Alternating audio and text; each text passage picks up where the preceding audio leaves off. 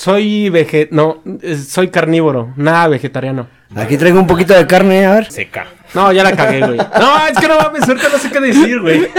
Aquí traigo el chito carne de burro, bebé. Ese No. que en Chapultepec bien barato. Compórtense, por favor, ya. Oílo, Tú oílo. dile que sí. Hoy vengo serio. ¿Ya te cohibieron o qué, gordo? No, pero pues ¿Te están acosando acaso? quieren mi... ¿Cómo se llama? Ponle tú que te van a rascar para encontrártelo. ¿Cómo están mis queridos narratofílicos en una emisión más de Historia Mexicana X? Este podcast dedicado a la historia de México bien fea. Uh, ¿Cómo estás, Diego? Un poquito alcoholizado, hermano. Fíjate que sí se ve tú. un poquito. Ahora Te sí que no, no gastes saliva explicando tus, tus barbaries. ¿no? Mira, no me puedes decir nada con la cara que traes, cabrón. Está bien. Yo solo no te voy a decir nada. ¿Cu- ¿Cuántas horas llevas alcoholizado? Llevo... ¿Cuántas horas son en 33 años? Qué, bueno. Qué bien bajado ese balón, A huevo, a huevo. Está chingón, está chingón. ¿Y tú, Ruso, cómo estás? Bien, apenas agarrando la fiesta. Quisiera alcanzar al Diego, pero creo que está muy cabrón, güey. No, pues yo sí ando, ya, ya ando atrás del hecho la madre. Atrás de mí no estás, ¿eh? Ahora, ¿qué? Hablando de- tempranito, nos tuvimos que una chelita hace rato y pues ya sabes, ¿no? Hablando ¿Y, y de... por qué nadie me sirve un traguito? ¿Qué Pues es que la verdad, sabes que esto es autoservicio, güey. O sea, tampoco te me sientes como que hay servicio para ti. No. Órale, va. Órale, va. corte, Te ahorita el solo, corte. Métele un pinche trago de esos de aborracho mal pedo. Mira nada más esa fotografía artística. Uh, Belleza. Ahora sí que este episodio, bueno, yo soy Gamaliel Molina. a completándole, este episodio le toca dirigirlo a mi colega el ruso. el día de hoy les traigo unas historias. Hijo de Puta madre, Cuando las estaba leyendo dije, no, mam, qué buenas historias, eh, güey. Creo que ha sido de las mejores que he sacado, güey. pero no digo más. Vamos a desempolvar otros tres casos de expedientes mexicanos X. Así que sin más ni menos, comenzamos.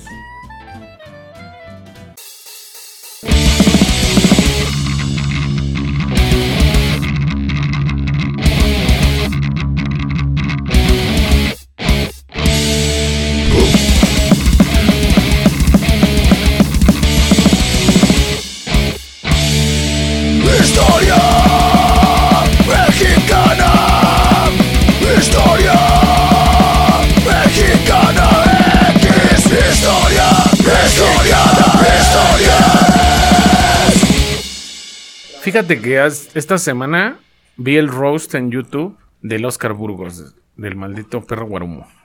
Es buenísimo. Buenísimo ese güey. Se pasan de verga en el roast, güey. Sale el platanito, el escorpión dorado, el compayito. Lo estaba viendo el domingo y dije, son unas mierdas esos güeyes. Se ve que se agarraban unas fiestotas de rotas. ¿Tú, ¿Topas la rola del norteño? La del compañito. La de Sácame la verga, Lupe. Joya, güey. Ya la habías Joya, puesto, ya la habías puesto. Sí, es cierto. Es todo un Es clásico esa chulada. Hasta canción. se la mandamos a la Alexi. De hecho, se la mandamos a la Sí, sí, Alexi. sí. Pero fíjate, esa canción demuestra que Marrano es fresa. Es correcto. Sácame la verga, Lupe. Hace notar que Marrano está fresco. Marrano es fresa comparado con el compayito Le- le- grabando les voy a contar la historia. ¿A poco esa canción es del compayito? sí, güey. Sí, güey. Edson Zúñiga se llama. Edson Zúñiga, El norteño. Una vez unas clientas del restaurante donde estaba trabajando Sácame estaban verga, poniendo unas canciones así como unas que mamadas. con un fondo bien cachondo Sí, lo he escuchado. y me dicen, a ver tú, tú qué sabes, ponte algo bien cachondo y que les pongo esa rola. ¡Oh, qué no excitante! Es, es sublime esa Oh, canción. ¡Qué joya! ¡Qué joya de Hasta hombre! nada más de escucharla me dio ganas de ¡Qué bajar los conquistador! calzones. ¡Qué conquistador, mi hermano! mames". No, pues no, la- no era para conquistar, a mí me dijeron. A No, ver, pues tú qué te sabes cachondo. una canción cachonda, ponte una. Y Yo pondría pongo perra rabalera de Molotov. Esa es más cachonda. Rasta mandita también. Ándale, ¿eh? Rasta Maldita también trae, ¿no? Recachonda. güey. Sí, ah, güey. Quítate que masturbas también rifa bien duro, ¿no? Sí. Esas son más excitantes. Pero ahora sí, Ay, güey. ruso. A lo que vamos, A lo que te truje. Otras cinco historias desconocidas de México que estoy muy seguro que no conocían. Tres de ellas son desempolvadas de los expedientes mexicanos X. ¿Va? Wow. Las dos primeras son historia. Las otras tres es para que les deje el culo cuadrado. Ahora que. Hagan A ventosa. menos que sea con un polino. Cámara va. Número uno. Number one. Number one. El bar se llamaba Duster Club Palast. La dueña no solo le servía a los soldados alemanes tragos como el Mama Special, también los protegía de la policía y de la delincuencia. Andy, cabrón. Nada raro en México, ¿no?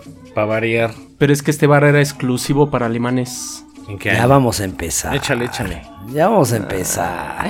Para puro blanco va a decir. La verdad es que dentro de esta taberna, Ditcher's Club Palace, existió todos los males por los que Dios destruyó con fuego y azufre a Sodoma y Gomorra, así como la casa de Diego. O sea, güey, se ve que estaba con toda la fiesta ahí adentro. Échale, échale. Pero también este lugar de perdición en Ciudad Juárez, Chihuahua, fue ¿Seguimos refugio- hablando de mi casa? Cuando dijiste lugar de perdición, seguimos hablando de Ya mi casa. cambió de eso digo, estado. es casa de- Ah, estado. ok, ok. Ya de Chihuahua se vino para Coacalco, güey. Fue el refugio más humano. qué? Refugio más humano en México para los alemanes, estigmatizados por la recién terminada Segunda Guerra Mundial. ¿Qué año? Era 1951, plena Guerra Fría entre Estados Unidos y la Unión Soviética, cuando la mexicana de ascendencia germana y francesa, Amparo Kluber Leroy, inauguró el bar en cuestión dentro de la zona roja de Juárez. Sus intenciones de hacer de aquel club un exclusivo para los alemanes se vio de inmediato al colocar una bandera de franjas negra, blanca y oro en la entrada. O sea, la bandera de Alemania. Así en la entrada. En Ciudad Juárez. Así es, correcto. Arriba Juárez. Uy, y si no, Noa, no, ahí está el Noa, mapa. Noa, Noa. Y si no me creen, ahí está el mapa. Va, va, va, échale. Sí, Y este güey todo un pendejo. Es de efecto retardado, ¿no, gordo? Eh, eh, Este güey está bien lento, nosotros estamos muy acelerados. Los primeros en internarse en aquel establecimiento fueron los soldados alemanes de la base estadounidense del Fort Bliss, que cruzaban la frontera hacia México para relajarse.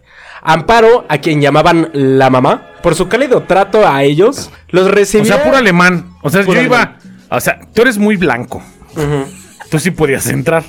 No, porque no era alemán, güey. O sea, sin ser. O sea, Tengo descendencia alemana, güey. ¿Descendencia? ¿Tienes descendencia alemana? ¿Tienes hijos alemanes? Ascendencia. Ascendencia, perdón. O sea. Ya o me sea, quemé. Ah, no o sea, si iba el Pedrito o el Sam no entraban. No, ni de pedo. No, pues el Pedrito. el Pedrito no entra ni a Guatemala, papi.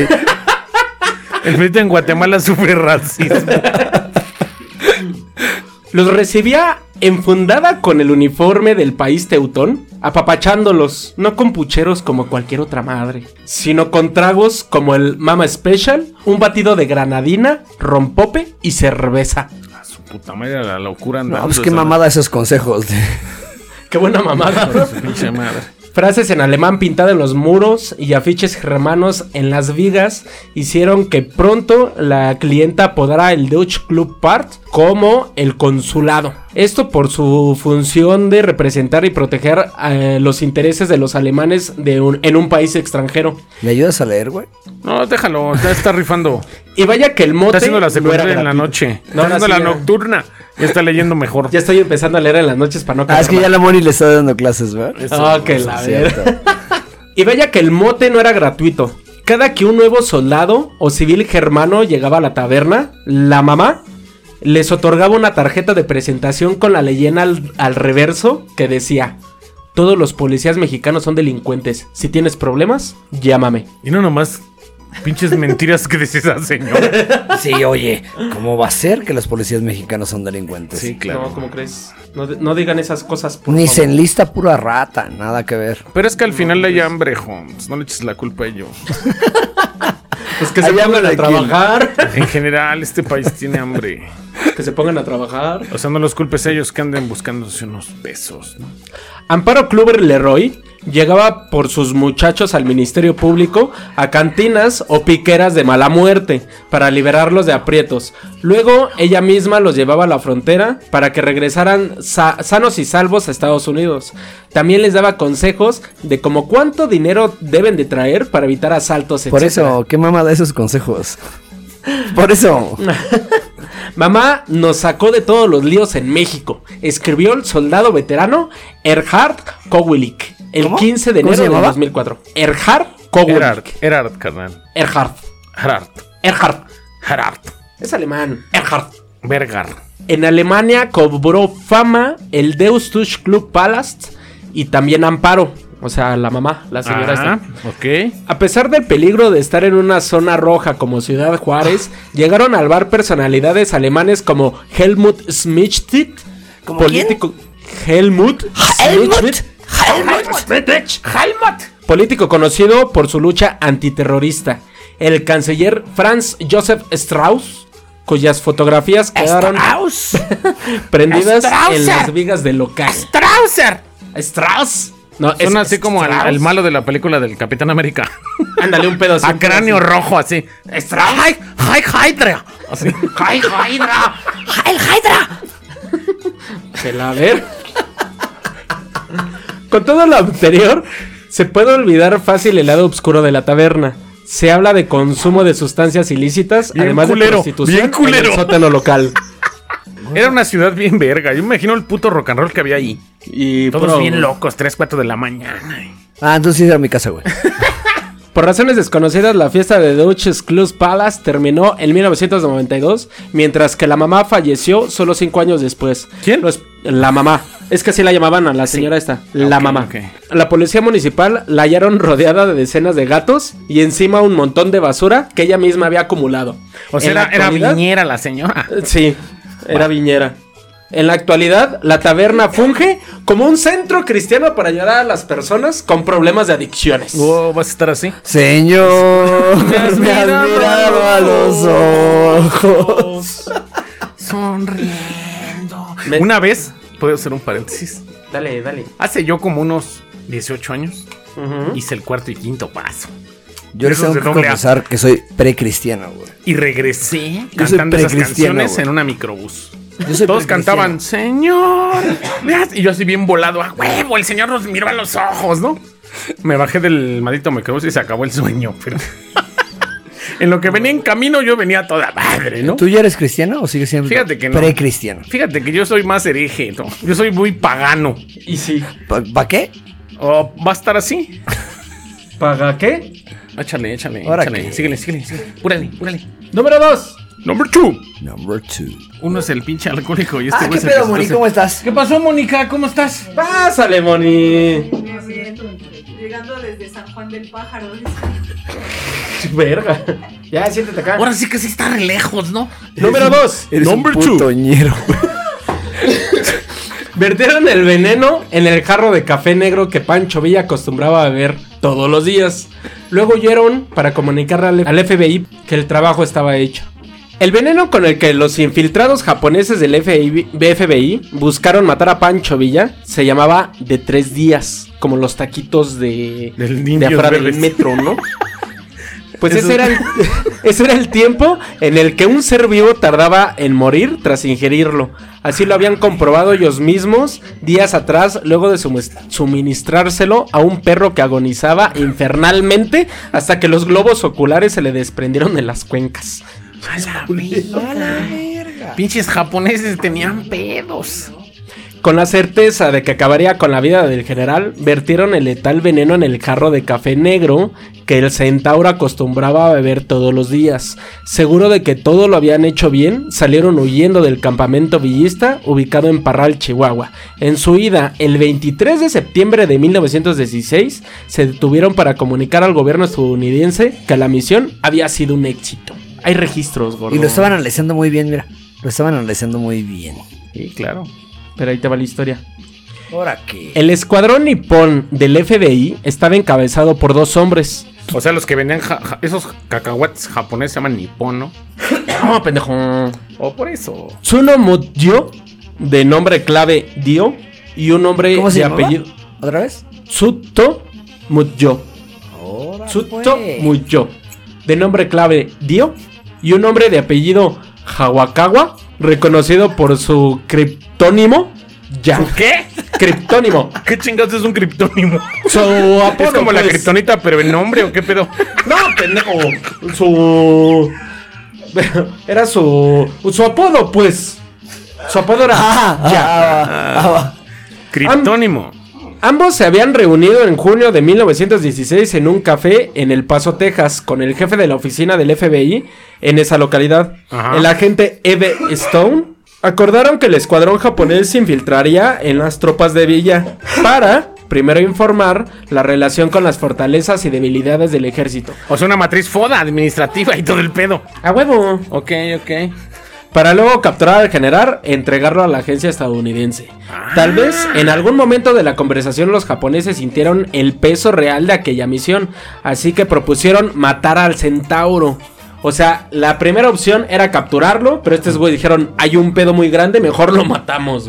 Ah, o sea, más pedo muerto que capturado. Pues sí. Ok. Para luego entregar el cadáver a la FBI. Ok. El agente E.V. Stone meditó la pregunta. Pidió a los nipones que le dieran tiempo de consultarlo con el Departamento de Estado. Y luego de unos días les haría la confirmación que también podía entregarlo muerto. Ah, o sea, valiendo verga. Era como eso de. Se, se la recompensa vivo o muerto, 5 mil dólares. Así como lo traigas, dice. como lo trailer. Como lo trailer.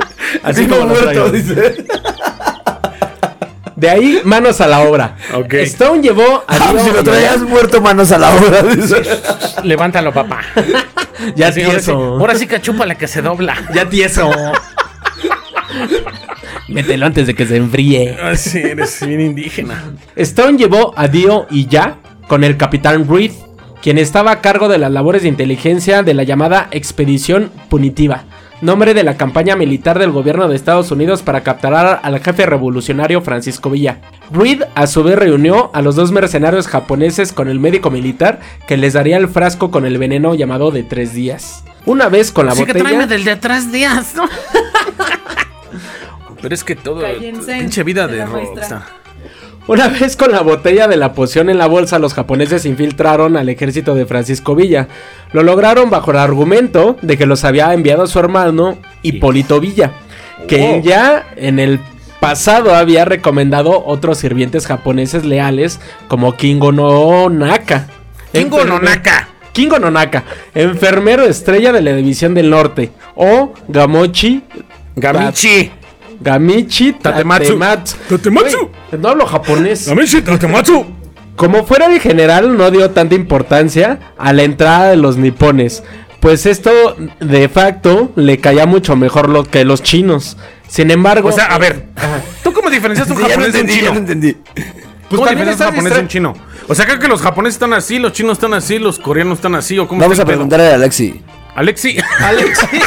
Ahí te encargamos que nos escribas cómo chingados diferencias un amarillo de un De otro arrocero. amarillo. de un amarillo de un arrocero, dice. Va, va, va, va. va. Sin embargo, era 1916. Pancho Villa ya estaba muy desconfiado sobre las repetidas traiciones dentro O de sea, sus andaba bien filas, paniqueado. surgidas dentro de la derrota de 1915 en Celaya. Ya andaba con el pánico a tope. Siendo a fume y fume mi compa. Era focoso, era focoso, Era Pancho focoso Villa. mi compa. Esa desconfianza a todos, no solo a los japoneses, sino lo hizo, más bien que lo hizo no probar el primer aquel car- jarro de café que le dieron a servir Dillon y ya. Uno, eh, esos- o sea, no probó su tarro de café. Luego, ¿por qué nos atacan de que dio no sabemos leer, gordo? Güey, voy bien, güey. Cállate, voy bien, güey. Aquí está la maestra. Bueno, ay, por cierto, ya llegó Moni, güey. Ah, va. ¿Qué pasó, Moni? ¿Cómo estás? Oli, bien, bien. Ah, Llega va, cuando dale, se le dale, hincha la gana. Oye, no, Como DVD, siempre no, no van muy bien las clases de lectura de mi flaco, ¿eh? Ahí te encargo, ahí, Ahí te encargo. hoy vamos a practicar. Unas extra horario, las trabadas, unas extra horario. Las sílabas trabadas voy a trabajar. Cállense a la verga, ya. De mí no vas a estar hablando, ¿eh? De mí no vas a estar hablando. Pinches sílabas bien trabadotas, hijo de su puta madre. Che, Commander. ¡Ah, por eso! Bueno, ese tarro de café Ajá. se lo dio uno de sus soldados, para que entiendan. Al momento se puso muy grave, demasiado rápido, terminó muriendo. ¿Quién? Eh, el soldado que le dieron de su tarro de café, güey. Ah, sí, ese güey en corto le metió unos tragos y a la vez. O sea, no era de tres días. Era de 20 minutos.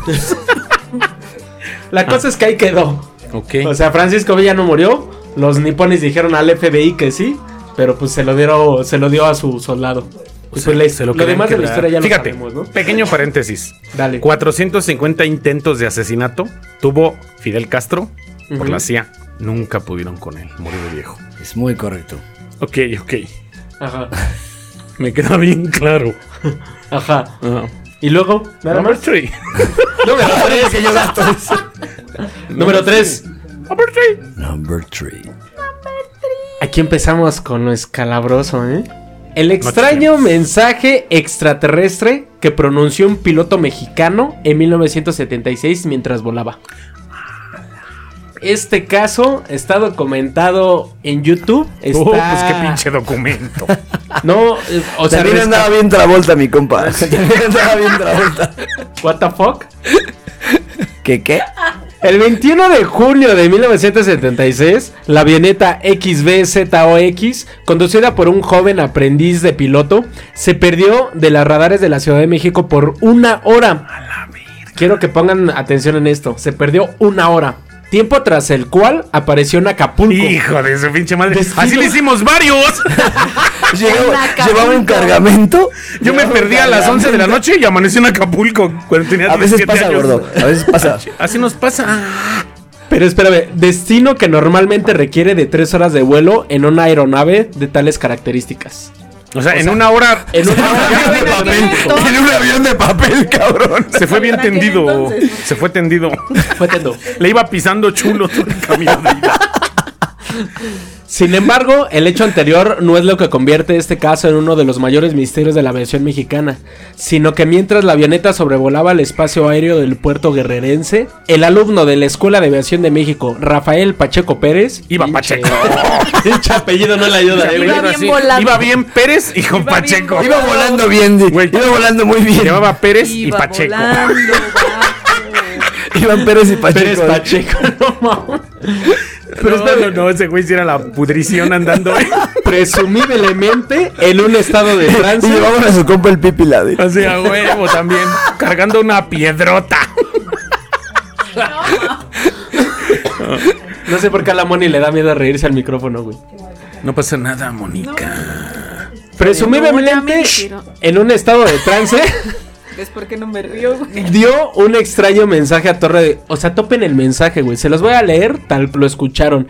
Él está hablando porque así se le ordena. Es decir, esta es su voz.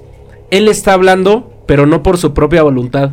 Lo estamos utilizando a él como si fuera. Sí, lo estamos utilizando como un micrófono. No importamos mucho, ni de dónde somos, ni de dónde venimos. Bástele saber que nosotros somos seres de este universo al que ustedes pertenecen. Nuestro planeta está a muchos años luz, pero eso lo vuelve a repetir antes que parezca confuso.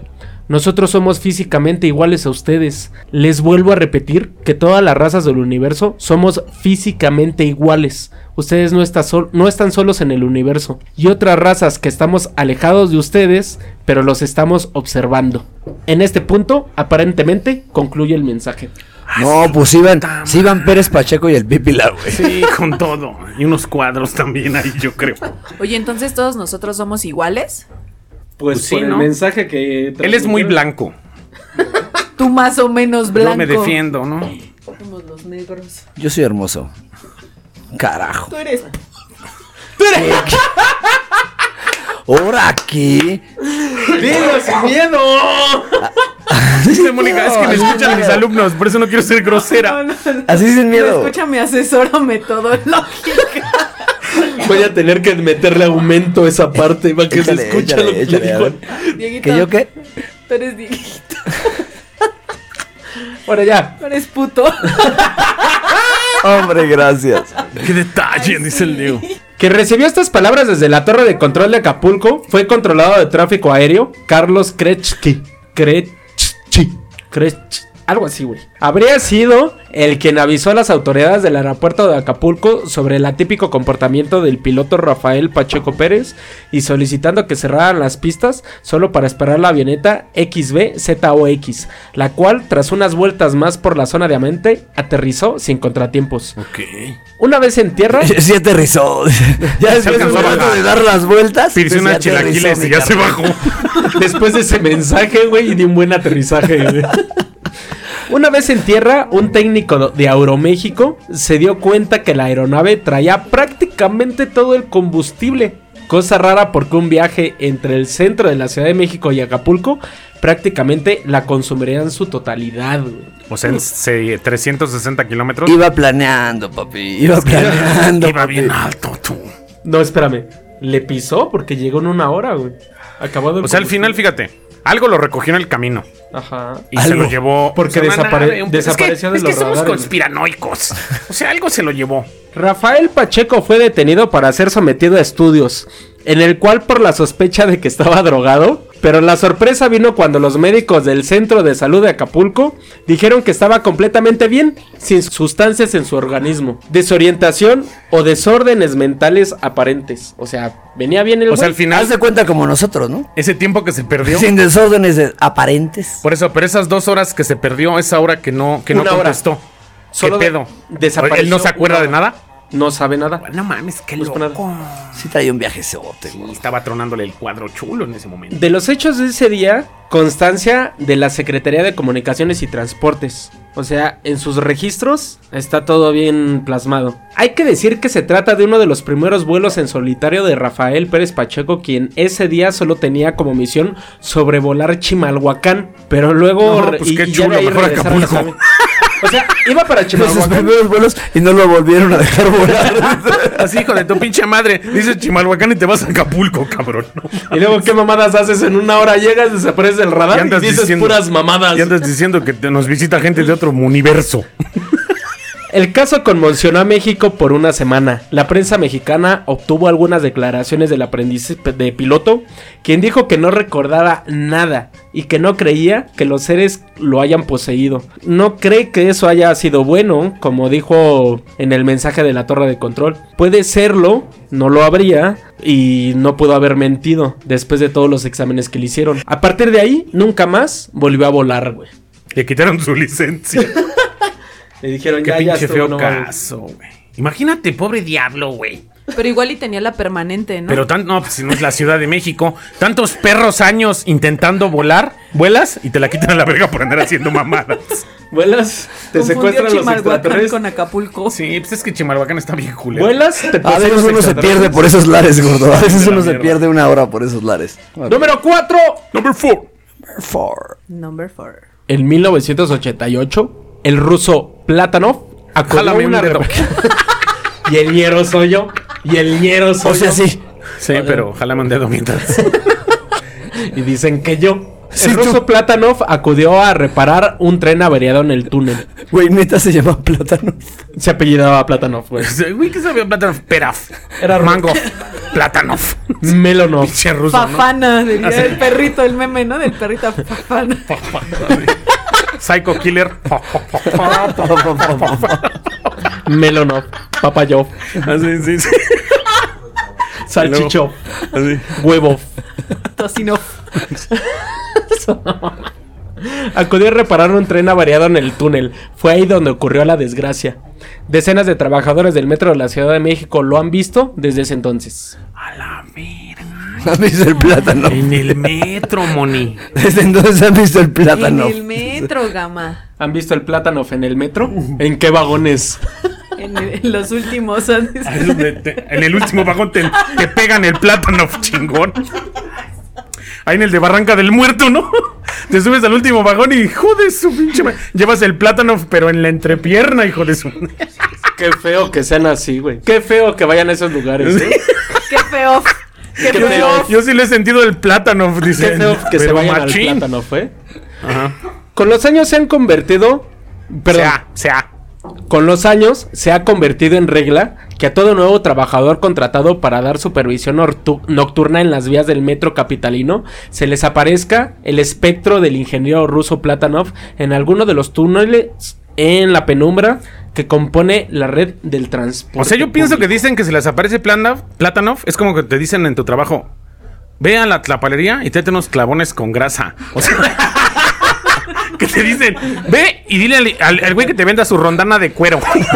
Ahí va el otro todo idiota.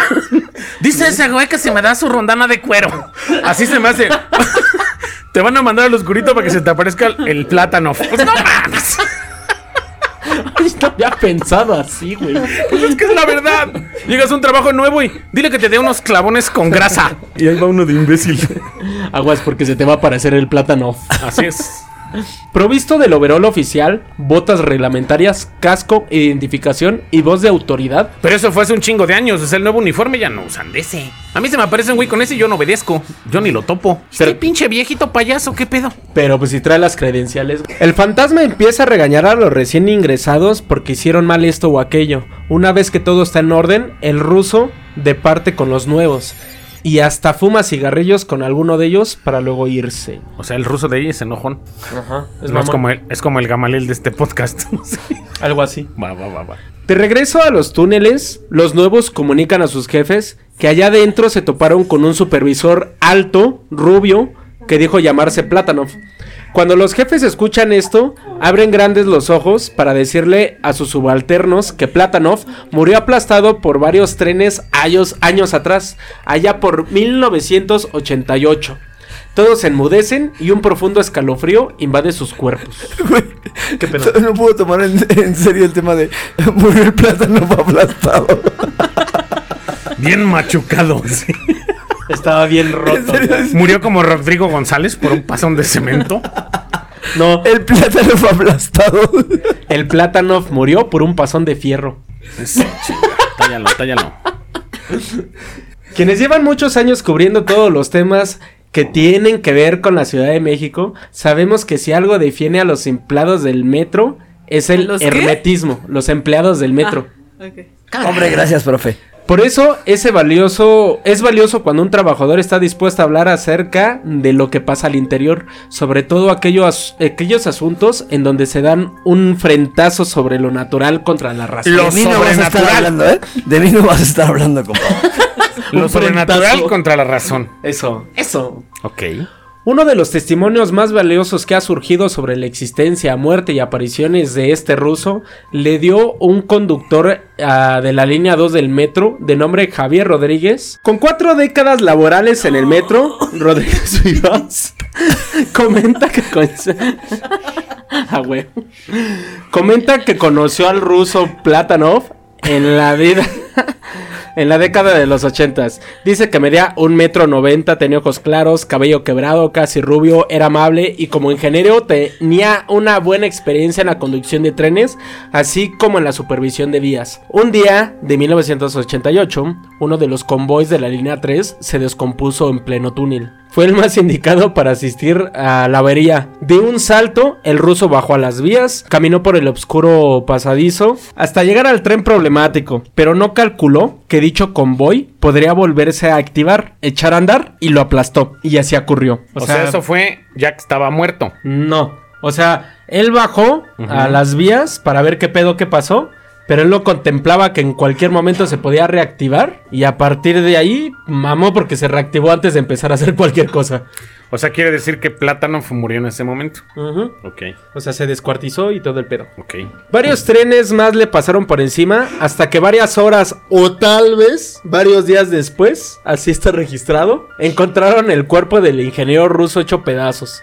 Todos quedaron impactados. Desde ahí, muchos trabajadores confiesan haberlo visto, incluso aquellos de nuevo ingreso que no saben absolutamente nada de esta trágica historia. Pero ¿es en una estación o en la que sea? Eh, no, la línea 2, pero se comenta se llamó Puré de Plátano. Puré de plata. A huevo. No. Ah, una disculpita, amigos. Un, pare- un puré de plátano ruso. Número 5.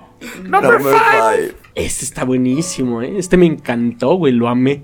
Tras muchos años de, no dar pista, al fin, el autor del Silencio de los Inocentes reconoció que un médico mexicano fue quien lo inspiró a crear a Hannibal Lecter. Muchos años del Silencio de los, de los Inocentes, pero esta noticia es relativamente nueva. Ok. Ahorita les voy a decir por qué. Hannibal Lecter, tal vez uno de los monstruos humanos más es- espeluznantes y tétricamente inteligentes que Hollywood ha heredado a la memoria mundial, nació en México.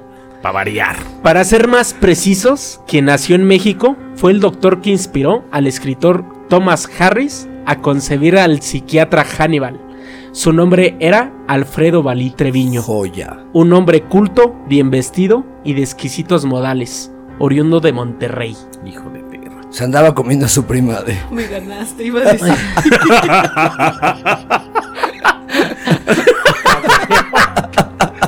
mames. Te tardaste, Moni, te tardaste. Así, Moni, Moni así Se quedó papaloteando, güey. Estaba viendo Moni, pasar la mosca. Aquí es como jugar futbolito esta mesa, ¿eh? Sí, ¿eh? Llegué tarde, entiendan. No, estoy- pues, ah, Sigues tarde, hija. Sigues tarde. Va, va, va, dale, dale. La vida del Ahorita va a revivir estadounidense y Harris y el médico mexicano Balí se cruzaron en 1963 dentro de la infame cárcel estatal del Topo Chico, ubicada Sí. en Nuevo León. Harris era un reportero de la revista Argosy, quien había cruzado la frontera para entrevistar a un asesino paisano suyo llamado Dickes Askew Simmons, mientras que Balí era quien atendía eh, sus males a los internos del penal, pero el galeano guardaba un secreto. Galeno. Galeno. Galeno, perdón, guardaba un secreto. Reportero y doctor pasaron varias semanas entablando apasionadas pláticas sobre la personalidad de Dickes, sus manías, gestos, historias, los defectos en su rostro que lo hacían afligirse, pues tenía una cicatriz por labio de podino. Estas eran las tramas de la infancia que lo hacían actuar de modo en que lo hacía. Sin saberlo aún, Thomas estaba dando forma dentro de sí mismo como su futuro personaje de Clarice Starling. Y todos esos días que escuchó a Alfredo le sirvieron pa- para construir a Hannibal Lecter. Cuando las intensas charlas entre Thomas y Valí concluyeron y el momento de volver a Estados Unidos para escribir la historia de Dick Saskius Simons había llegado. Alguien lo reveló, la verdad al escritor. El doctor Alfredo Valí Treviño era un inteligente seductor y malamente célebre asesino regiomontano. Alfredo Valí Treviño le contó a aquella persona, le había quitado la vida con pentanol sódico luego de descuartizarlo y empaquetarlo en una caja de cartón a un hombre, amante suyo, quien lo había amenazado de dar a conocer su romance a la conservadora Sociedad Regia. Hijos, pinches mochos. Con el sangriento paquete en sus manos, el médico subió a un auto para llevar los restos al rancho de La Noria, municipio de Guadalupe. Pero su crimen no fue perfecto. O tal vez quería que lo descubrieran. No lo sabemos. El hecho fue que la caja fue descubierta por la policía. Lo capturaron condenándolo a la pena de muerte en 1961. O sea que en los 60 todavía pena de muerte. ¿En México? Sí, No mames. sí. Monterrey. Ujú. No. Aquí dice, güey. Pero sí lo capturaron en México. Lo pues sí, güey. Aquí en México lo capturaron en Monterrey. Iba para Topo Chico había y. pena y- de muerte. No había pedo por cogerte a tu prima, güey, pero. No era Sí, incesto. ¿no? No era incesto. El era incesto no hay pedo. Lo demás sí. Sí. Lo demás sí, no, no, no, no, había pedo, güey. Y sigue sin haber De hecho, mira, ahí te va. De hecho, fue el último mexicano en ser castigado con ejecución. Ok. O sea, fue su último. 1961. En el 61. No sabía eso. Yo tampoco, güey. El caso se volvería famoso no solo por el homicidio de su amante, sino también porque la voz popular lo empezó a atribuir la desaparición de algunas mujeres jóvenes del estado, por los mismos modus operandi. Lo empezaron a llamar el hombre lobo de Nuevo León. Sus otras primas empezaron a desaparecer. Se quedó sin primas el güey. Arreo con las dos Las, familias. las tías también. Más que nada las primas. También lo llamaron el médico asesino, el vampiro Balí y el monstruo de la Telleres, por la colonia donde tenía su consultorio. Ante el Ministerio Público, Talleres. el doctor confesó con orgullo cómo asesinó y desmembró con minuciosidad quirúrgica a su novio Jesús Castillo, sin necesidad de recortar los huesos o hacer una carnicería imposible de empaquetar. Al final no le aplicaron la pena capital, pero fue, fue enviado a, Toco- a Topo Chico con una cadena perpetua. O sea, no lo mataron entonces. No. No, Porque- que fue el último. O sea que fue O sea, condenado, fue el pero no último condenado, pero No lo ejecutaron. pero no, ya, no maten gente, ayuda. Lo perdonamos. Con toda esta información, el reportero Thomas Harris terminó de ensamblar su personaje ideal, Hannibal Lecter, protagonista principal de la novela The Silence of the Lambs, que en español es El silencio de los corderos, pero en la eh, adaptación en español el título para Latinoamérica quedó como El silencio de los inocentes. Luego del éxito de su novela de 1988, le vino un segundo triunfo cuando su historia fue convertida en la famosa película protagonizada por Jodie Foster y Anthony Hopkins. El interés de los medios acerca de cómo construyó tan perturbadora historia empezó a crecer, pero Thomas siempre guardó el silencio al respecto y o daba respuestas falsas. O sea, desde ese entonces no confesaba de quién se inspiró. Claro. Pero, por eso digo que esta noticia es relativamente nueva, porque para el 2013 el escritor, tal vez motivada por la celebración del 25 aniversario del nacimiento de aquella novela que le diera fama, se cansó de guardar el secreto y soltó que la inspiración lo obtuvo de un mexicano llamado Doctor Salazar, él lo llamó así, a fin de proteger su identidad. Ok. Por eso mencionaba que era relativamente nueva. Hasta el 2013 confesó que fue este doctor quien le dio la inspiración. güey. Dijera Albert Einstein, ¿no? Que la, la creatividad es la magia de saber esconder tus fuentes. Yeah. Por eso digo relativo. O sea, la noticia es muy vieja, güey. Pero hasta el 2013 dijo, bueno, va. Fue un doctor mexicano, doctor Salazar. Y Doctor ya. Wagner, di. El galeno del mal. Bien, bien, bien, bien, bien. Bien, bien, bien, bien. Motivada por los festejos, Thomas decidió averiguar más sobre quién fue el doctor que lo inspiró para crear a Hannibal. O sea, ya lo conocía, pero quería saber más de este güey. Así que contactó a un colega reportero mexicano, a quien sí le pasó el nombre real, para que éste lo buscara. Descubrió que Asif Ali había fallecido solo unos cuantos años atrás, en el 2009. Murió dando consultas a personas pobres en el mismo consultorio de la colonia Talleres, donde mató a su amante. O sea, le dieron cadena perpetua y aún así lo liberaron y siguió dando consultas. Hizo Ok. labor social. Nada que ver con el libro, ¿verdad? No, No, nada que Nada ver. que Después se ver, los tragaba. Nada que ver con que lo liberen y le mandan a alguien más. Directamente los. En su li- y, y curiosamente, o sea, a él lo liberaron, al doctor mexicano, pero Hannibal Lecter escapó de la cárcel.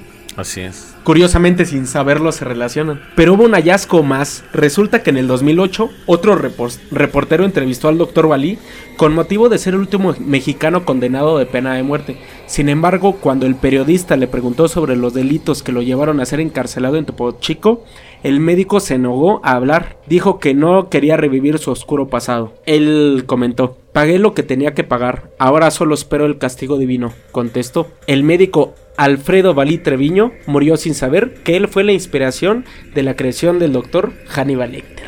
Qué loco. Imagínate. Hombre, qué bueno que no supo. Hubiera querido comer regalos. Hombre, qué orgullo, cabrón, ¿no? Qué orgullo tus chingaderas. Qué inspiraciones, ¿no? Hombre, gracias, cabrón. No, o sea, con una Está mente así de pedo. Yo me entero que soy eh, la inspiración para una novela de un asesino. Hermano, ¿te las replico, güey. ¿te puedes dejar de frotar la pierna mientras nos cuentas esto? Estoy... es el rodillo.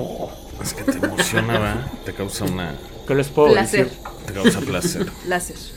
Un poquillo, un poquillo. ¿Todo bien? ¿Qué les pareció este ¿Todo bien en programa, mi buen gamamerto? ¿Todo bien en casa? Todo bien en casa, pero fíjate que fue bueno.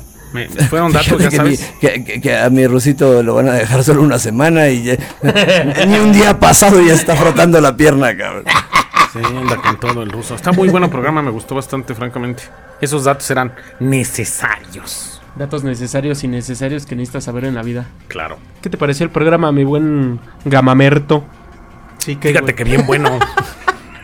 Es que nada más mueve la cabeza así. necesarios. Nada más dice sí. Ajá. Buenísimo. La verdad es algo que nos caracteriza del programa con tus aportaciones de esos datos desconocidos de la historia de México. Bien enfermos, pero. Así es. Datos que se necesitan saber, ¿no? Claro. ¿Qué te pareció el programa, mi buen Diego? Ese último dato estuvo increíble, mi carnal. Está chulo, ¿eh? Digo, es un personaje al que todos amamos. Y saber que está inspirado en un cabrón mexicano. Digo, no deberíamos de aplaudirlo, pero. Ah, pues qué orgullo, está, ¿no? está poca madre. Qué orgullo. Otro pequeño dato perturbador, no tan mexicano, pero muy personal. A veces no quisiera escuchar cosas que vas a decir después de la palabra perturbador. Sí, Es te que- pasas de verga. Yo a los 12 años conseguí No la lo haga, película de no lo haga, compa, Hannibal. no lo haga, compa. No, espérate, espérate, espérate. Maté un gato. No, no es cierto. No, este. Sí te creo, que es lo peor de todo. No, yo a los 12 años eh, era mucho de comprar películas piratas en Tepito y vi la de Hannibal. Me la compré, la vi, quedé maravillado con la película de Hannibal y mi hermano fue el que me dijo, antes de Hannibal eh, existió la del silencio de los, de los inocentes y va antes de Hannibal. Pues me aventé el silencio de los, de los inocentes, me aventé Hannibal y posteriormente Dragón Rojo. Quedé maravillado con Y la del origen del de- mal, ¿no? También. Es correcto. Es parte del paquete. Pero ya no pega mucho. Pero es anterior a él, supone que no era niño. Es anterior, pero no me pegó mucho. Yo No me es tan potente, pero primeras. Aparte, güey, cuando ves a los actores de las otras, güey. Es que, güey, La Ralph serie, Fiennes la no serie que hicieron madre. para HBO, ¿no? Ralph O para Fox. pero fue HBO. Buenísima Pero no. Hannibal. Te, te digo algo, sinceramente te digo algo. Nadie, nadie va a reemplazar como Doctor Hannibal Lecter como Anthony, Anthony Hopkins lo Jamás. hizo. A partir pero de ahí el, el que, también el me que estuvo en la serie también fue bueno, güey. O sea, No sí, me güey, gustó. pero no hay manera ¿Cómo de se llama ese actor? reemplacen. El que reemplazó a Johnny Depp en Grindelwald. Quién sabe. güey. Espérate. No me acuerdo cómo se llama. Pero sinceramente, as- así El como que salió de Le Chiffre 007. Le Chiffre. Le Chiffre. Así como me volví ¿Cómo se llama ese fanático de No me acuerdo cómo se llama, güey. Así como me volví fanático de Harrison Ford viéndolo como Indiana Jones y Han Solo, yo me volví fanático de Anthony Hopkins viéndolo como Hannibal Lecter. Y nadie, nadie lo va a superar. No creo. No porque creo. tenía esa esencia de psicópata Delicado. bien Educado. Oculto. Muy cool. demasiado oculto. Ah, yo soy fanático de Esa escena donde le da el pedazo de cerebro al niño en el avión está es increíble, cabrón. De la gente del Sí, FBI, de- toma. la compañera de Soli. Es Era hermoso. Es hermoso. Era Pero bueno, bueno, idiota, ¿no? Moni, ¿qué te pareció este mitad de programa que llegaste a escuchar porque ya esté bien pinche tarde? Sí, la neta sí. Me costó un buen empezar, o sea, de repente estaban hablando del metro y un japonés y el platanov y neta, o sea, me ha costado trabajo entender, mejor decidí escuchar, pero se- suena muy interesante. Si lo hubiera entendido, dice. Sí, sí, sí, pero de verdad empecé Hubiera estado a buenísimo el programa. empecé a Hubiera estuvo- estado bueno. Sí, o sea, eh, me quedé pensando como reflexionando y empezando a hilar, o sea, porque pues sí me costó trabajo. Hasta le tuve que preguntar a Diego, ¿Qué pedo? ¿Qué está pasando ¿De aquí? qué habla? ¿Qué? Y primero me dijo otra cosa y yo así de, ¿cómo? ¿A ¿Qué dónde? vergas? Sí, sí, sí, pero ahorita nos reponemos, nos vamos a reponer en el próximo, tú no te preocupes. Bueno, Perfecto. está bien.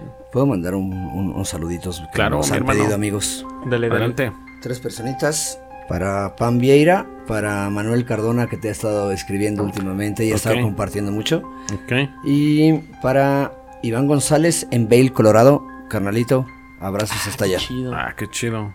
Ay, güey, yo tengo una, una historia bien curiosa con un... ¿Sabe qué cagado es el mundo, no? Tenemos un narratofílico, pero narratofílico de hueso colorado, que hace poco subí una historia con un...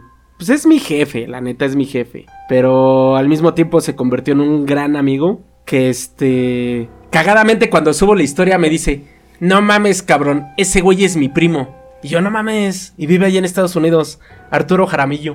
Mm. Un Bonito abrazo. apellido. Bonito apellido. Sí, sí lo topo.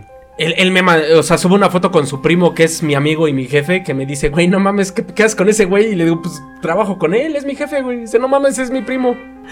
Y ya a partir de ahí fue así de... qué chingón, ¿no? Así es. Pues Y está este- la alarma. Y otro, y otro, Festejo, festejo.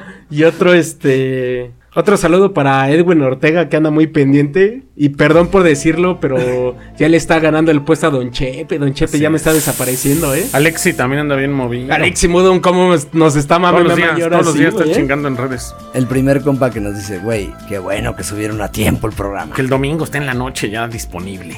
Ya, Para ya él me- es de día. Sí, Ya me pues, quedé sin trabajo otra vez, ya, ya hay tiempo. Por ¿Cómo eso iba a decir cuando dijiste, es mi jefe, te iba a decir, del jefe del trabajo que ya no tienes, güey.